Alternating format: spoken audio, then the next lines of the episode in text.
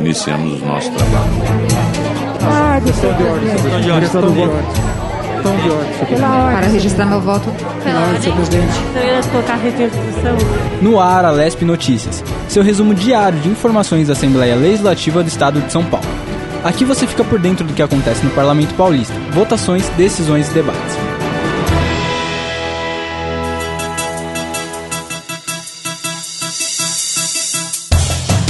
Sejam bem-vindos, eu sou a Daniela Oliveira e começa agora mais uma Lesp Notícias, seu podcast diário com as informações do Parlamento Paulista. Hoje é sexta-feira, 22 de outubro de 2021. Mais uma semana chega ao fim. Vamos ao resumo das notícias do dia aqui na Assembleia Legislativa do Estado de São Paulo. Após a aprovação da LESP, Executivo sanciona a reforma administrativa com bônus por desempenho do servidor. Dia Mundial de Combate à Poliomielite. Queda nas taxas de imunização geram preocupação. E mais, iluminação pública. Você sabia que nos tempos do Império a legislação levava em conta as fases da Lua? O Alesp Notícias começa agora. Plenário.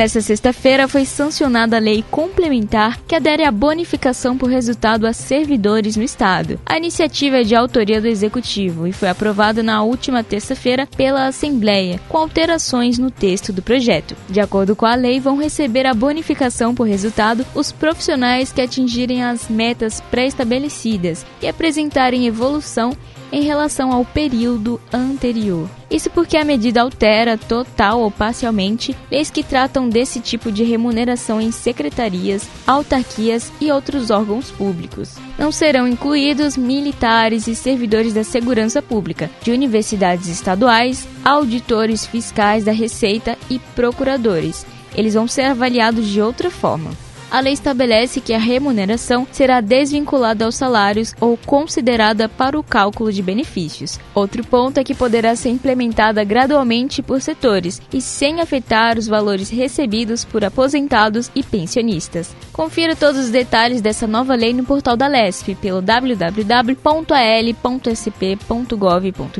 e fique por dentro. Homenagem.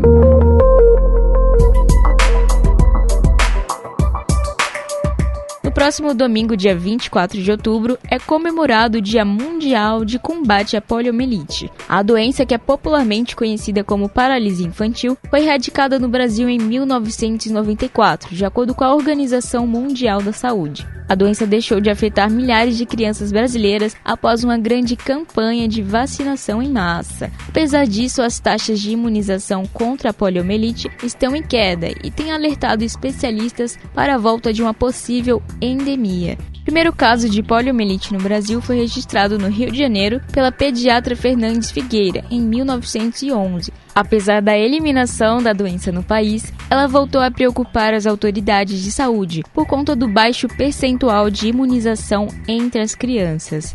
Segundo o DataSUS, em 2020, o estado de São Paulo apresentou uma cobertura vacinal de 81,91% do público-alvo, Há 10 anos, a taxa era de 96%, número acima do recomendado pela OMS. Na LESP foi aprovada a lei que institui a Semana de Conscientização da Síndrome Pós-Polio, de autoria do deputado Adalberto Freitas, do PSL. O autor da proposta afirma que a finalidade é despertar a conscientização da sociedade. É um projeto da minha autoria, né? É que é para dar visibilidade à gravidade dessa síndrome, síndrome e contribuir com a sensibilização do tema espalhando informações sobre a importância da vacinação com prevenção, além de promover a humanização do atendimento no serviço de saúde. Legislação.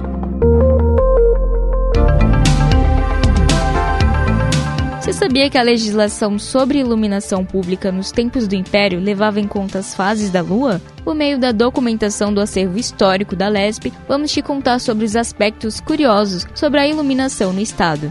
Nos tempos atuais, a geração de energia no Brasil tem enfrentado desafios. Um dos motivos é a falta de chuva, que vem impactando o nível dos reservatórios das hidrelétricas. E na Assembleia Legislativa o assunto é tema desde 1840, época em que lampiões à base de azeite iluminavam as ruas das cidades paulistas. A então Assembleia Provincial discutiu e modernizou a iluminação pública, que passou para lampiões de gás, um avanço tecnológico para a época, até finalmente as luminárias elétricas. Atualmente é difícil imaginar que as leis sobre regras da iluminação usavam as fases da lua como requisito para ligar ou não os lampiões, mas era assim mesmo. O regulamento de 1840 do presidente da província estabelecia que os lampiões seriam acesos todas as noites desde o terceiro dia depois da lua cheia até o quarto dia depois de lua nova. A mesma lei previa que deveriam ser instalados 101 lampiões na cidade, número bem maior do que os 24 lampiões à base de azeite que existiam na cidade em 1829. Na época, os lampiões usavam azeite de mamona, de peixe ou de baleia, e só depois vieram os lampiões a querosene ou gás hidrogênio líquido. Essa reportagem especial completa sobre a iluminação pública da nossa cidade você confere no portal da LESP. O endereço você já sabe, é o www.al.sp.gov.br.